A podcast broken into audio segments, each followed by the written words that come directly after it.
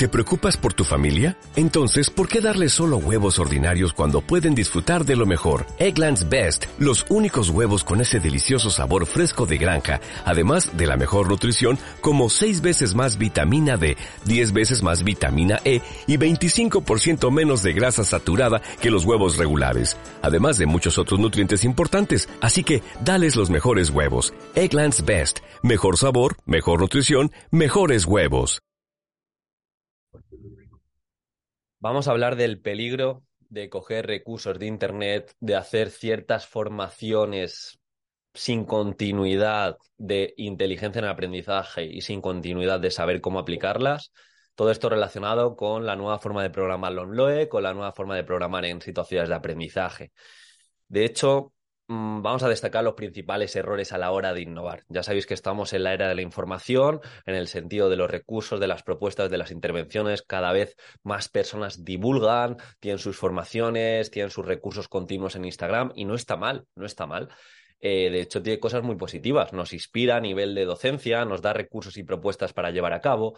Pero ahora bien, si esos recursos no pasan por una tela de juicio, por mm, un pensamiento crítico que ha de tener el docente, por abstraerse y entender por qué voy a aplicar X recurso o Y estrategia, pues no va a ayudar a nuestro alumnado.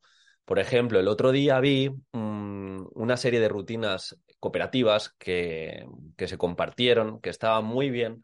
Lo que ocurre que, que me escribió una opositora y me dijo, bueno, he aplicado estas rutinas cooperativas y la verdad que el aprendizaje cooperativo me está funcionando fatal en clase, me está funcionando, pues incluso hay más caos, me, me puse una serie de objetivos a alcanzar y estuvimos casi 25 minutos discutiendo por un problema que hubo en clase a la hora de hacer una de las dinámicas.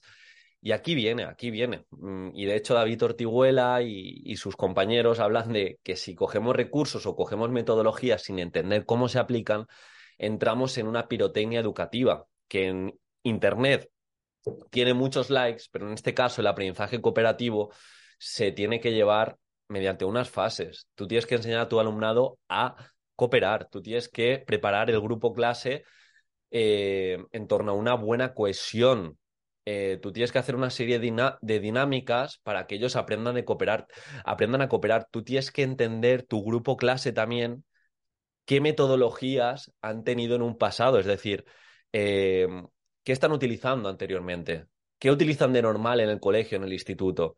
¿Tienen otros docentes que únicamente hacen lecciones magistrales y se lo juegan todo a un examen? O de igual manera, ahora que estamos también divulgando tanto sobre evaluación formativa, estás aplicando la evaluación formativa y dices que no funciona, que no ves lo de reducir notas, ¿Y por qué no lo ves? Porque no llevas una progresión adecuada. Y una progresión adecuada es que no vas a ver cambios radicales en una semana o en un trimestre, sino que tienes que ir introduciendo pequeños cambios.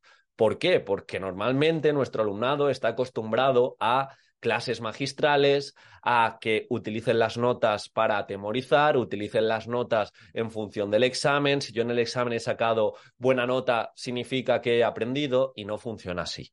Entonces, cada vez que cojamos un recurso, cada vez que cojamos una propuesta de Internet, intentemos tener ese pensamiento crítico de por qué la voy a utilizar, en función de qué criterio de evaluación o qué objetivos didácticos quiero a través de este recurso que he cogido. O quiero llevar aprendizaje cooperativo, no me vale coger una rutina como la lectura compartida, sino que he de entender y, y hay una serie de metodologías y de maneras a la hora de crear grupos, a la hora de que tu alumnado tenga esa interacción social, que se dé esa interdependencia positiva, y eso no pasa de la noche a la mañana.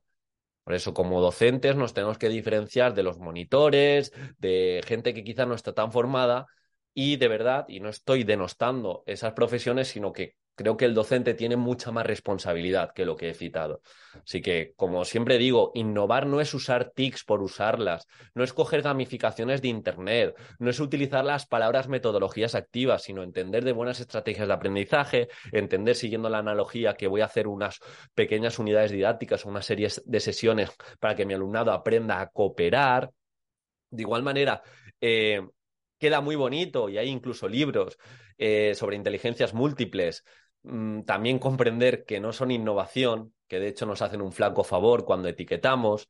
Innovar es saber por qué utilizo las metodologías activas, es decir, un propósito didáctico, es entender antes de utilizar esa metodología activa qué evidencia tiene, cómo funciona el cerebro y basar nuestra praxis docente en dicha evidencia, preguntas que puedo tener en cuenta a la hora de programar en metodologías activas y a la hora de innovar. ¿Para qué quiero innovar?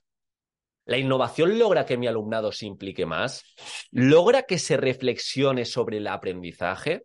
Neus San Martí continuamente lo dice, para que un aprendizaje se considere competencial, ha de perdurar en la memoria mínimo dos meses. Como no tenga rutinas de pensamiento, propuestas de metacognición, que mi alumnado reflexione sobre lo que ha aprendido, sobre el plan de acción que ha llevado con lo aprendido, que se dé esa evaluación compartida, esa evaluación triádica, no va a haber reflexión sobre el aprendizaje. Y muy importante, un principio pedagógico de todas las etapas es que fomentemos la autonomía y fomentemos la reflexión. Eso está relacionado también con innovación. Y en este último punto, toda innovación requiere de una evaluación, no solo a nivel docente y de nuestro alumnado, sino también de la comunidad educativa, para seguir mejorando futuras propuestas análogas. Sin evaluación no hay innovación. Me tengo, que me tengo que evaluar como docente y eso lo he de contemplar en mi situación de aprendizaje. Mi alumnado me puede dar información, pero le tengo que guiar para que me dé una información útil respecto a lo que propongo. Y si participa otro docente a nivel de trabajo interdisciplinar, a nivel de que he hecho un proyecto o una actividad complementaria y ha venido conmigo, me puede dar información de igual manera eh, que las familias. La evaluación consta de recoger datos, de analizar datos y de tomar decisiones. Pero si yo no recojo datos, no los voy a poder analizar y no voy a tomar decisiones en función del aprendizaje. Así que era justamente hacer una pequeña reflexión sobre que innovar en la escuela es lograr que nuestro alumnado se implique más, recuerde y reflexione sobre su aprendizaje, aumente su autonomía, su pensamiento crítico, su creatividad, todo respaldado con un propósito didáctico y por evidencia científica. Ojo a esta cita que me encanta para, para acabar. Tenemos un sistema educativo muy primitivo, en parte porque aún falta por saber cómo funciona nuestro cerebro durante el aprendizaje y en parte porque lo que se sabe no se aplica. Torsten Wiesel. Wiesel. Lo dicho, espero que te haya aportado. Eh, ya sabes que hoy tenemos un webinar totalmente gratuito sobre situaciones de aprendizaje. Apúntate, te vienes a las seis y media, vamos a estar una hora y media exponiendo situaciones de aprendizaje, viendo cómo nos podemos diferenciar. Cualquier duda que tengas al respecto, voy a presentar también mi nuevo, mi nuevo programa de, de exposición y de crear situaciones de aprendizaje, que creo que te puede venir muy bien. Te apuntas y si no puedes venir tendrás la redifusión, pero me encantaría que te vinieras al directo.